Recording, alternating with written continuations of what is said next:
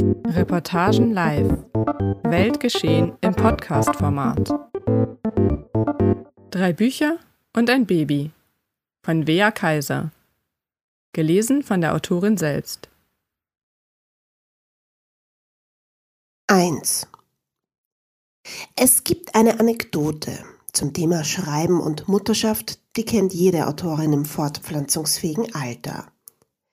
Nach dem gewaltigen Erfolg ihres Erstlings Sommerhaus später, kurz vor der Jahrtausendwende, traf die deutsche Schriftstellerin Judith Herrmann den damaligen Literaturpapst Marcel Reich-Ranitzky zum Kaffee. Der Kritiker hatte durch sein Lob in der Kultsendung Das literarische Quartett großen Anteil an Hermanns Erfolg und gab ihr einen Rat. Sie solle bloß keine Kinder bekommen, weil eine Autorin mit Kindern nichts mehr zustande bringt. 2. Mir wurde diese Anekdote im Oktober 2012 bei meinem ersten Besuch der Frankfurter Buchmesse von einem Kritiker erzählt, der mir dabei unangebracht nahe rückte. Ich sagte, aha, rückte von ihm weg und vergaß sie wieder. Warum auch nicht?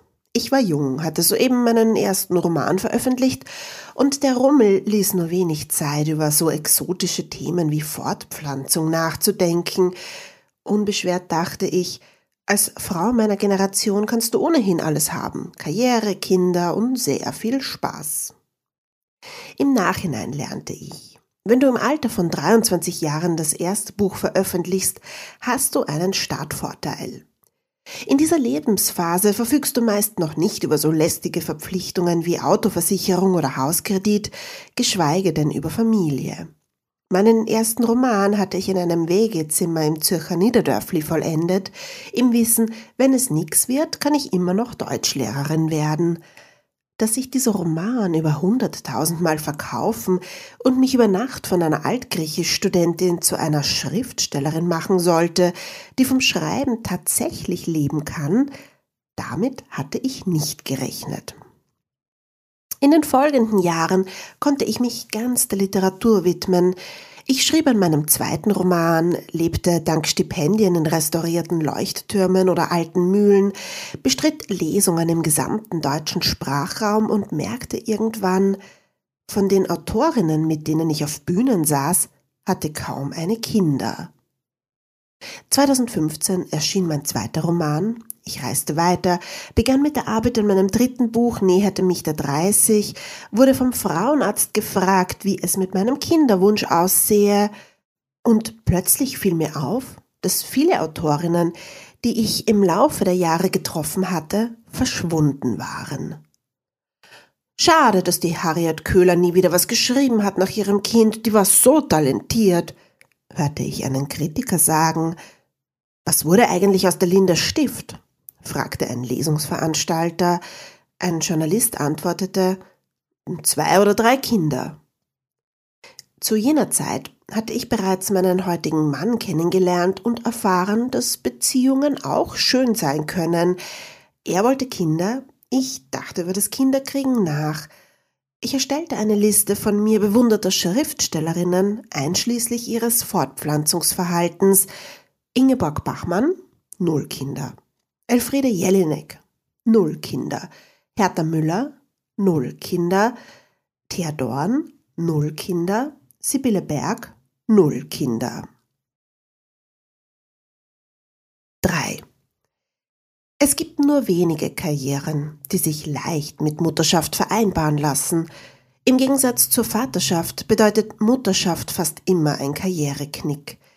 Doch in der Literatur, ebenso wie in den meisten anderen Künsten, kommt neben den für alle Berufsfelder altbekannten Problemen Kinderbetreuung, Teilzeit, Care-Arbeit, Haushalt noch eine verschärfende Eigenheit hinzu.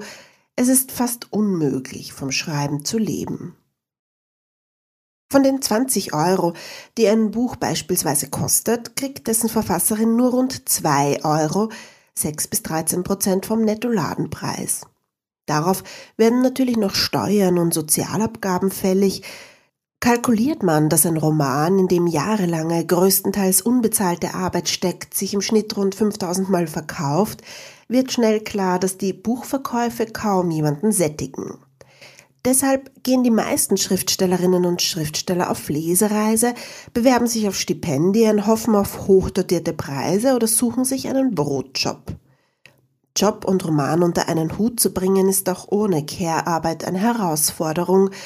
Doch wo soll man die Kinder parken, wenn man zwei bis drei Monate dafür bezahlt werden möchte, in einer entlegenen finnischen Künstlerkolonie Artist in Residence zu sein? Das Schreiben von Romanen ist eine Tätigkeit, bei der man das eigene Leben vergessen muss, um in der Geschichte aufzugehen. Kann eine Mutter vergessen, dass sie Kinder hat? 4. Als ich entschied, ein Kind zu bekommen, glaubte ich also sehr gut zu wissen, welche Schwierigkeiten Schriftstellerinnen bewältigen müssen, wenn sie weiterhin Texte zustande bringen wollen. Ich hatte es geschafft, drei erfolgreiche Romane zu publizieren. Doch was ich jahrelang nicht schaffte, war, schwanger zu werden. Während ich lernen musste, was es bedeutet, wenn die natürlichste Sache der Welt für dich selbst alles andere als natürlich ist, wollte ich nichts mehr hören von Autorinnen, die ihre Kinderlosigkeit als einzigen Weg priesen, große Literatur zu schaffen. Ich ergänzte meine Liste um Autorinnen, die beides haben, literarischen Erfolg und Nachwuchs. Siri Hustvedt, ein Kind. Eva Menasse, ein Kind. Sadie Smith, zwei Kinder. Julie C., zwei Kinder. Olga Greiersnova, zwei Kinder. Diese Liste wurde mein Talisman, der Beweis, dass es möglich ist, Kinder zu haben und weiterhin zu schreiben. Im Wartezimmer der Reproduktionsklinik las ich wie besessen Porträts und Essays von Schriftstellerinnen mit Kind. Leider stellte sich heraus, dass nur wenige darüber sprechen, wie sie Literatur und Mutterschaft in Einklang bringen. Was ich herausfand, die Kindsväter von Hustvedt, Menasse Smith und C. sind selbst Schriftsteller. Mein Mann ist halber Neapolitaner und Feminist, seit er gemerkt hat, dass sein Leben als Mann, der nur 50 Prozent zum Familieneinkommen beitragen muss, von weit weniger Panikattacken begleitet ist als dasjenige seiner Freunde, die Alleinverdiener sind. In seinem Beruf als Urologe fiel ihm zudem auf, dass die Männer, die sich die Alltagslasten mit der Gattin teilen, meist das erfülltere Sexleben mit dieser haben, während die meisten Männer, die ihn wegen außerehelich eingefangener Geschlechtskrankheiten konsultierten, durchblicken ließen, dass ihre Partnerin allein für die Care-Arbeit zuständig war und sich dann noch wunderten, warum eine Frau, die jahrelang Teilzeitjob, Kindererziehung, Haushalt, Familientermine etc. mit sich im Kopf herumschleppt, abends nicht lüstern in haltelosen Strümpfen auf ihn wartet, ja, es gibt sicher noblere Gründe, Feminist zu sein als Kapitalismus und Fleischeslust, aber hey, jeder Feminist mehr ist ein Schritt in eine bessere Zukunft. Mein Mann und ich vereinbarten, dass wir die Kinderbetreuung halb-halb teilen würden. Er gab seinen Job als Spitalsarzt auf, um in eine Praxis zu gehen, und wir zogen an den Wiener Stadtrand, wo es ausreichend Kindergartenplätze und viel Grün gibt. In meinen Zwanzigern hätte ich dort nicht einmal begraben sein wollen, aber der viele Wohnraum, vulgo ein Arbeitszimmer für mich allein und die Nähe zu meinen Eltern erschienen mir hilfreicher für das Schreiben mit künftigem Kind als Nähe zum kulturellen Leben, Kaffeehäusern und anderen Schriftstellern. Um dem zu erwartenden Schlafmangel zuvorzukommen, kauften wir eine sehr teure, sehr potente Siebträgermaschine mit Duralwasserkreislauf, deren Espresso lässt Tote wieder auferstehen. Während ich mit unserem Sohn schwanger ging, erweiterte ich meine Tabelle zum Reproduktionsverhalten erfolgreicher Autorinnen um Autoren.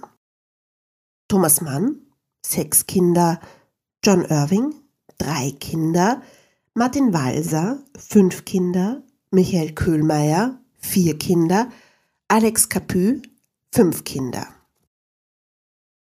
Nicht zum ersten Mal erschien es mir am klügsten, den sexistischen, männerdominierten Literaturbetrieb mit seinen eigenen Waffen zu schlagen, Statt mich zu fragen, was die Kollegin an meiner Stelle tun würde, fragte ich mich, was würde ich tun, wenn ich einen Penis hätte?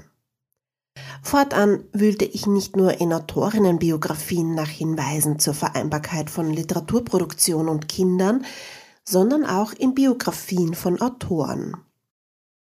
Das erwies sich als noch fruchtloser, denn während Autorinnen meist ausweichend auf die Frage antworten, Sie sind Mutter und Schriftstellerin, wie machen Sie das? wird Männern diese Frage gar nicht erst gestellt. Zumindest habe ich noch in keinem Interview gelesen, Alex Camus, wie haben Sie das geschafft, neben fünf Söhnen so viele Romane zu schreiben? Oder Michael Köhlmeier, wie vereinbaren Sie Haushalt und Literatur? 5. Allgemein wird geglaubt, Talent sei ausschlaggebend dafür, ob jemand als Schriftsteller Erfolg hat. Ich lernte, Du brauchst vor allem Sitzfleisch und Schmerztoleranz. Was nützt die beste Idee der Welt, wenn du nicht die Geduld hast, sie zu Papier zu bringen, wenn der Wille fehlt, täglich allein vor dem weißen Blatt zu hocken, wenn die Bereitschaft zu scheitern nicht vorhanden ist? Bevor ein Buch geschrieben ist, landet ein Vielfaches seines Gewichts im Papierkorb. Oft wettest du auf das falsche Pferd, vergreifst dich im Ton, verzerrst die Perspektive und dann musst du verwerfen, neu anfangen, umplanen, löschen, löschen, löschen, löschen. Wie der Journalist Wolf Schneider einst sagte, einer muss sich plagen, entweder der Schreiber oder der Leser. Als ich jedoch im Juni 2021, drei Monate vor der Geburt meines Kindes, feststellte, dass mein vierter Roman, an dem ich seit 2019 gearbeitet hatte, für den ich Esperanto gelernt und 3000 Seiten Literatur über die goldenen Zwanziger gelesen hatte, nichts werden würde, dass ich mit diesen 400 Textseiten und zwei Jahren Arbeit nur noch eines machen konnte, und zwar wegwerfen, da half es nicht, dass Reinhard Götz Spruch Don't cry, work als riesiges Plakat über meinem Schreibtisch hing. Ich heulte tagelang, und damit hatten die Schwangerschaftshormone ausnahmsweise nichts zu tun. Wo einst Zuversicht gewesen war, regelten sich nun Existenzsorgen um meine Identität als Schriftstellerin, aber auch um die Hypothek, die auf unserem Haus lastete. Was, wenn ich nach der Geburt nicht zurück ins Schreiben finde, wenn dieser neue Mensch meinen Kopf so ausfüllt, dass ich keine gute Geschichte mehr erdenken kann, wenn ich die Mutterschaft als so beglückend empfinde, dass ich gar keine Lust mehr habe zu schreiben, was, wenn Marcel Reich-Ranitzky recht hatte und ich als Autorin mit Kind nichts mehr zustande bringe? Hinzu kam, dass mein Mann im Krankenhaus gekündigt hatte. Bis er sich als niedergelassener Arzt etabliert hätte, würde es dauern. Fiele ich als Beitragszahlerin aus, müssten wir unser Haus verkaufen. Wochenlang litt ich Panik, dass meine Karriere vorbei war. Mein letzter Roman war 2019 erschienen, zwei Jahre war das inzwischen her. Die Uhr tickte. Doch dann bewahrheitete sich ein anderes Sprichwort, das ich eigentlich verabscheue Leidenschaft Kunst.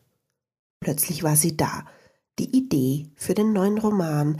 Sie kam eines Nachmittags beim Wäschewaschen, die Geschichte passte wie die Faust aufs Auge zu meiner Lebenssituation. Ich setzte mich vor den Bildschirm, die Geschichte floss mir aus den Fingern, alles ergab Sinn. Ich kam so in den Schreibfluss, dass ich trotz Kugelbauch bequem sitzen konnte. Die Kindstritte gegen die Nieren taten nicht mehr weh, ich schrieb göttliche vier Wochen lang. Und dann platzte drei Wochen zu früh die Fruchtblase. Ähm, das ist sicher nur die Schwangerschaftsinkontinenz, sagte ich zu meinem Mann, der beobachtete, wie das Fruchtwasser unter meinem Sommerkleid heruntertropfte. Zwei Stunden lang diskutierten wir, ehe ich mich bereit erklärte, die Kliniktasche zu packen und ins Spital zu fahren. Ich bin noch nicht so weit, sagte ich der Hebamme, die mir erklärte, ich würde dieses Krankenhaus erst wieder mit Kind verlassen. Sie werden sich bereit fühlen, sobald Sie den Kleinen in den Händen halten, ich hatte eigentlich meinen Roman gemeint. 6. Im Laufe meiner kinderlosen Schriftstellerinnenjahre hatte ich oft Kolleginnen getroffen, die bereuten. Im Weinrausch gestand mir eine, dass sie in meinem Alter empfunden habe, eine Entscheidung für die Literatur bedeutet zwangsläufig die Entscheidung gegen ein Kind, was sie heute wo sie mit einer Einsamkeit geschlagen war, die kein Buch der Welt je lindern würde, zutiefst bereue. Zwei andere Kolleginnen wiederum erzählten mir, dass sie es bereuten, Kinder bekommen zu haben. Die eine war alleinerziehend und machte ihr Kind dafür verantwortlich, dass sie nicht erfolgreicher war. Eine andere war mit dem Vater ihres Kindes glücklich und bereute dessen Erzeuger so zu lieben.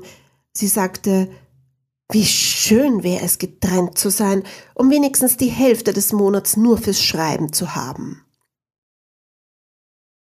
In den ersten Tagen mit meinem Neugeborenen entdeckte ich, dass ich zwar in drei Büchern von der Liebe geschrieben hatte, die Mütter für ihre Kinder empfinden, aber nicht die geringste Ahnung hatte, wie stark diese Liebe ist.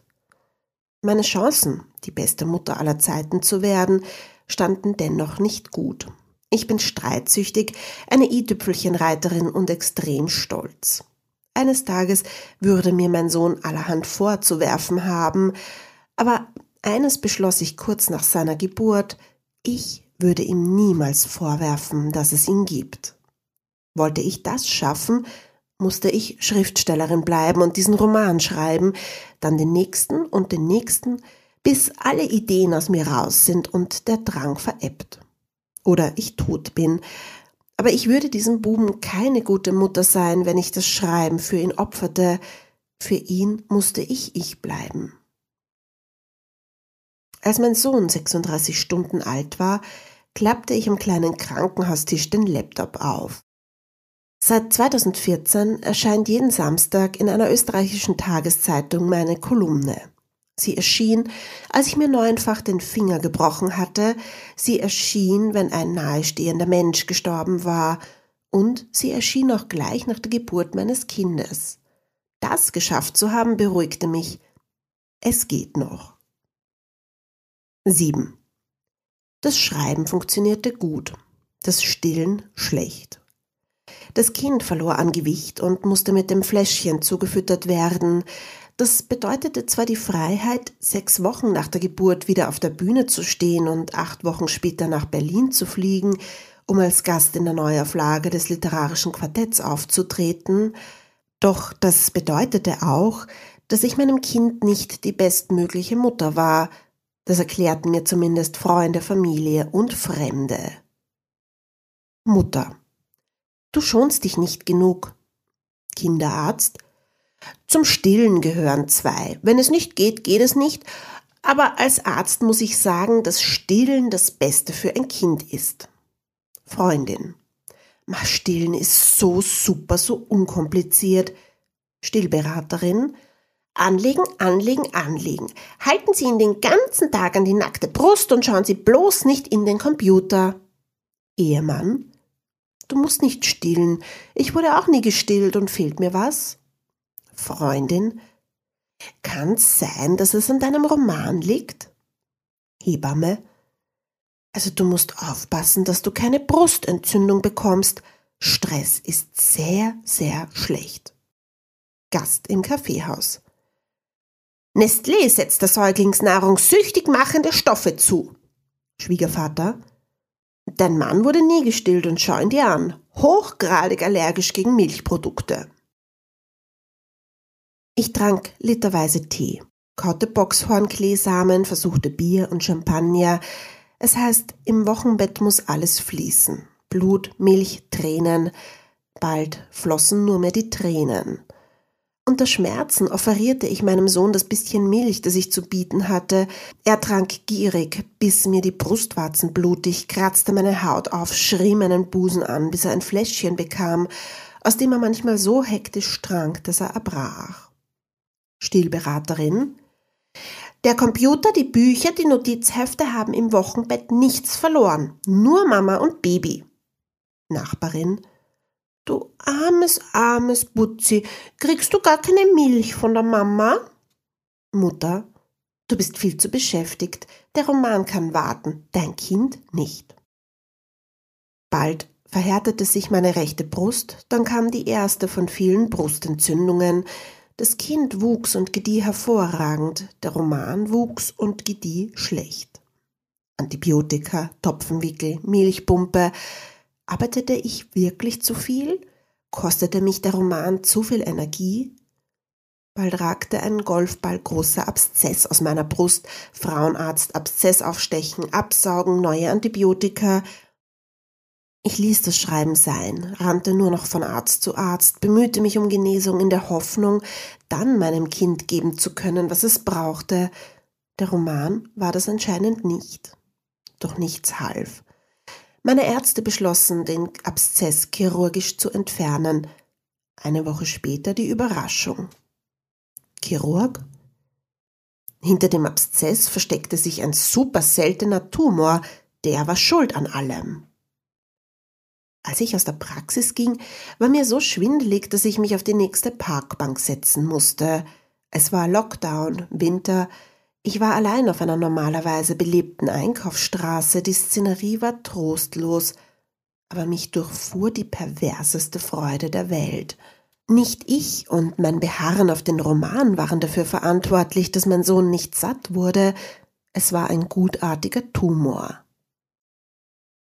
Auf dieser Parkbank wurde mir klar, für unsere Gesellschaft wäre ich als Mutter ohnehin an allem schuld, was im Leben meines Sohnes schief lief.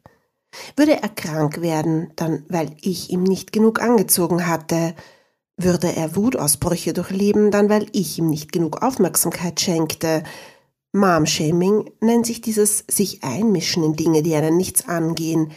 Ich entwickelte eine grauenhafte Dankbarkeit für diesen Brusttumor, wenn du als Mutter in den Augen anderer sowieso verdächtigt wärst, nicht gut genug zu sein, nichts gut genug zu machen kannst du auch gleich machen, was du willst. Zum Beispiel einen Roman schreiben. 8. Als unser Kind vier Monate alt war, nahm mein Mann seinen Resturlaub und einen unbezahlten Papamonat, um zwei Monate lang zu Hause zu sein. Du schreibst deinen Roman, ich kümmere mich um alles andere, versprach er. Ich machte den Fehler zu glauben, wir hätten dieselbe Vorstellung davon, was alles andere bedeutet. Nach meiner OP hatte mein Sohn die nächtliche Brustmilch zu schätzen gelernt. Mein Gatte war nun also Vollzeitvater, schlief aber im Gegensatz zu mir, der Vollzeitberufstätigen, die Nächte durch. Morgens dösten und kuschelten die Männer lange im Bett, während ich so früh wie möglich an den Schreibtisch eilte, um weiterzukommen, ehe sie in meinem Arbeitszimmer erschienen. Kannst du ihn kurz nehmen? Ich würde gerne in Ruhe einen Kaffee trinken und aufs Klo gehen. Anfangs nahm ich das Kind stets zu mir, wenn er mich darum bat, aber Schreiben ist ein Akt der Konzentration. Wird es spontan unterbrochen, benötigst du Zeit, um wieder hineinzufinden. Mein Mann verstand das nicht. Ich dachte, du freust dich, wenn du dein Kind kurz siehst. Allmählich verstand ich, warum so viele Autorinnen Autoren als Kindsväter auserwählten, weil die wahrscheinlich das Kind mitnehmen aufs Klo, wenn die Kindsmutter versucht, ein Kapitel zu beenden und so hart mit den Worten ringt, dass jede Störung einen sofortigen K.O. für sie bedeutet. Wie viel Zeit ich konzentriert im Text sein konnte, wurde abhängig vom Wetter. War dieses schön, ging mein Mann mit dem Kinderwagen spazieren. Bei Schlechtwetter jedoch hörte ich sie vor meiner Schreibzimmertür herumschleichen. Komm, mein Sohn, schau mal, was die Mami macht. Bis heute hasse ich diesen Satz. Was macht die Mami schon? Sie versucht zu vergessen, dass es Kind und Mann gibt, um sich in die Welt ihres Romanes zu vertiefen, Zumindest für diese zwei Stunden, bevor das Kind gestillt werden will oder der Mann eine Pause braucht. Meine Pause von der Schreibarbeit war fortan Mutterschaft, aber eine Pause von der Mutterschaft? Bekommt die je irgendeine Mutter? Nimmt sich die je irgendeine Mutter? Die Stimmung in unserem Haus wurde stetig schlechter. Platzten sie herein, während ich mitten im Satz war, wurde ich aggressiv, Ließ mein Mann das Kind quengeln, wurde ich auch aggressiv. Ich lief aus dem Büro, fand Mann an der Kaffeemaschine und Kind in seiner Wiege. Siehst du nicht, dass er raus will? Wieso bist du nicht arbeiten? Wie soll ich arbeiten, wenn das Kind so unglücklich ist?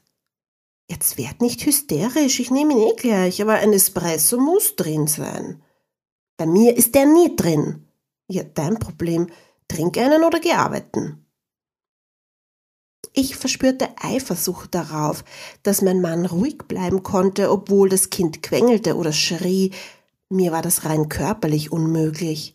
Ich verspürte Eifersucht darauf, dass ihm egal war, ob das Parkett grau vor Dreck war und er statt abzuwaschen lieber mit dem Kind spielte. Entdeckte ich Kaffeeflecken am Boden, band ich mir das Kind im Tragetuch vor die Brust und wischte. Fand ich sie auf der Couch bei einem Schläfchen, wurde ich eifersüchtig auf ihre gemeinsame Erholung. Immerhin nutzte ich jede Minute Kindsschlaf für meinen Roman. 9. Als unser Sohn ein halbes Jahr alt war, hatte ich ungefähr 50 brauchbare Seiten des neuen Romans geschrieben. Das war gut. Mein Mann und ich kommunizierten vorwiegend schreiend. Das war nicht gut. Er warf mir vor, ihn nicht genug wertzuschätzen. Ich warf ihm vor, nicht engagiert genug zu sein, nicht genug Spaziergänge, nicht das gleiche Pensum im Haushalt. Du, das ist meine Vaterzeit mit meinem Sohn, die gestalte ich, wie ich will, und ich will sie genießen. Letzten Endes war ich erleichtert, als mein Mann wieder arbeiten ging und ich nicht mehr mit ansehen musste, wie er zwei bis drei Schläfchen pro Tag mit dem Baby genoss, während ich mich mit zahlreichen Espressi durch Kolumnen, Auftragsarbeiten und Roman schleppte. Meine Müdigkeit war grenzenlos. Ich hatte keine Freizeit mehr, ich hatte zu wenig Zeit für mein Kind, zu wenig Zeit für meinen Roman. Die Geschichte war gut, ich glaubte an die Geschichte, aber sobald ich ins Schreiben kam, musste ich meist unterbrechen. War ich nicht da, trank mein Sohn sein Fläschchen. Doch befand ich mich im Haus, wollte er zu mir. Schau mal was die Mama macht. Einmal schrie ich meinen Mann nieder, warum er dem Kind kein Fläschchen gab. Dann erinnerte er mich daran, wie ich ihn am Vortag niedergeschrien hatte, weil er dem Kind ein Fläschchen gab. Ich konnte nicht mehr. Ich konnte aber auch nicht aufhören und selbst wenn ich gewollt hätte, aufgeben war keine Option. Halb halb bedeutet nun einmal, dass ich meinen Beitrag leisten musste, nur hätte der Beitrag, den mein Mann im Haushalt und Care-Arbeit leistete, auch größer sein können, fand ich, er sah das anders. Für ihn funktionierte unsere Aufteilung doch eh super. Bevor wir ein Kind hatten, stritten wir ungefähr einmal pro Quartal heftig, hatten großartigen Versöhnungsex, dann herrschte langer, prächtiger Frieden. Mittlerweile stritten wir ständig. Mittlerweile regte es mich auf, wenn er nach dem Essen den Tisch nicht sofort sauber wischte. Mittlerweile regte es ihn auf, wenn ich den Schraubverschluss vom Olivenöl nicht bis zum Anschlag zudrehte. Als das Kind sieben Monate alt war, der Roman 70 Seiten hatte, merkte mein Mann an, wir hätten nicht mehr so viel Sex wie früher. Ich schrie ihn eine Viertelstunde lang an, wann ich dafür Energie finden sollte zwischen Arbeit, Haushalt, Kind, Mental Load. Ich verstehe nicht, was mit dir los ist, sagte er ruhig. Du bist kein warmer, großzügiger Mensch mehr, seit das Baby da ist. In den folgenden zwei Wochen sprachen wir nunmehr das Nötigste miteinander. In diesen zwei Wochen schrieb ich fast 50 Seiten. 10. Ausgerechnet der erste Kindergeburtstag, zu dem wir als Familie eingeladen waren, begrub das Kriegsbeil. Auf dem Hinweg schwiegen wir uns an, auf dem Heimweg war der Streit vergessen. Als kinderloses Paar hatten wir gedacht, Kindergeburtstagspartys wären der Vorhof zur Hölle. Mit Kind entpuppten sie sich für uns als eine Art Kuraufenthalt. Im Gespräch mit anderen Eltern stellten wir fest, dass wirklich alle dieselben Probleme hatten. Schlafmangel, Streitereien aus Überforderung, zu wenig Geld, zu viel Arbeit, zu wenig Zeit für alles und erst recht füreinander – nur, dass mein Mann und ich verhältnismäßig ganz gut dastanden, weil wir die Lasten aufteilten, wenn auch nicht wie geplant 50-50. Außerdem hatten wir Sex. Wir erfuhren, dass das nicht für alle Jungeltern selbstverständlich ist. Im Auto auf dem Weg nach Hause erzählte mir mein Mann schockiert, dass die meisten anderen Papas noch nie länger als eine halbe Stunde allein mit ihren Säuglingen gewesen waren, ihn wie ein Alien angestarrt hatten, als er erzählte, dass er ohne mich beim Kinderarzt gewesen war. Ich berichtete, dass mich eine Mama nach der Nummer meines früheren Therapeuten gefragt hatte. Sie befand sich in einer existenziellen Krise, weil ihr nach einem halben Jahr allein mit Kind zu Hause die Decke auf den Kopf fiel. Während unser Sohn auf der Rückbank döste, stellten wir fest, wir waren in seinen ersten Lebensmonaten daran gescheitert, zusammen ein gutes Leben zu führen, weil wir permanent um das bessere Leben konkurrierten. Wer von uns bekommt mehr Freizeit, wer mehr Arbeitszeit, mehr Pausen, mehr Schlaf? Das musste aufhören. Wenn, dann ging gutes Leben nur zusammen. Die Ruhe dauerte ein paar Tage, denn Kindergeburtstage haben insofern doch mit der Hölle zu tun, als dass sie Superspreader-Events sind für allerlei Bazillen, die den Höllentoren entfleuchten. Unser Kind wurde krank und verweigerte, sich von irgendjemand anderem betreuen zu lassen als von mir. Geh arbeiten, er wird sich schon beruhigen, sagte mein Gatte, ehrlich bemüht, mir den Raum zum Schreiben zu geben. Thomas Mann hatte ein gigantisches Övre geschaffen, obwohl sechs Kinder im Haus waren. Bei sechs Kindern musste mindestens eines stets krank gewesen sein, aber wenn Thomas Mann arbeitete, schloss er das Schreibzimmer ab und verbat sich jede Störung. Als ich im Schreibzimmer saß, Kopfhörer mit Geräuschunterdrückung in den Ohren, wissend, dass draußen mein krankes Kind nach seiner Mutter schrie, konnte ich mich nicht auf den Roman konzentrieren, wollte ich mich nicht auf den Roman konzentrieren. Ich ließ die Arbeit liegen, setzte mich mit meinem Sohn auf den Schaukelstuhl und weinte weil ich verstand, dass Mutterschaft bedeutet, nie wieder in der Form einsam und allein sein zu können, in der ich gewohnt war, einen Roman zu schreiben. Das Kind wurde gesund, eine Woche später wieder krank, so ging das hin und her. Der Roman musste warten, und ich war frustriert, hinterfragte, ob ich schwach war, eine willenlose Glucke. Egal wie ich es drehte und wendete, ich lernte, dass der Vorsatz, sich die Kinderbetreuung gleichmäßig zu teilen, ein edler ist, aber einem strukturellen Problem unterliegt. Nicht nur zwei Menschen entscheiden darüber, sondern drei. Es mag Säuglinge geben, die sind fein mit 50-50, unserer gehörte nicht dazu. Mir blieb nichts anderes übrig, als zu akzeptieren, dass mein Sohn körperlich mehr an mir hing als an meinem Mann dass er gern mit meinem Mann war, aber bei Müdigkeit, Krankheit, Zahnschmerzen von einem inneren Lebenserhaltungstrieb eher zu dem Menschen getrieben wurde, in dem er herangewachsen war. Ich kündigte meinem Verlag an, dass ich den Abgabetermin Herbst 2022 nicht würde einhalten können. Nimm dir alle Zeit der Welt, wir warten auf dein Buch, egal wie lange es dauert, lautete die Antwort.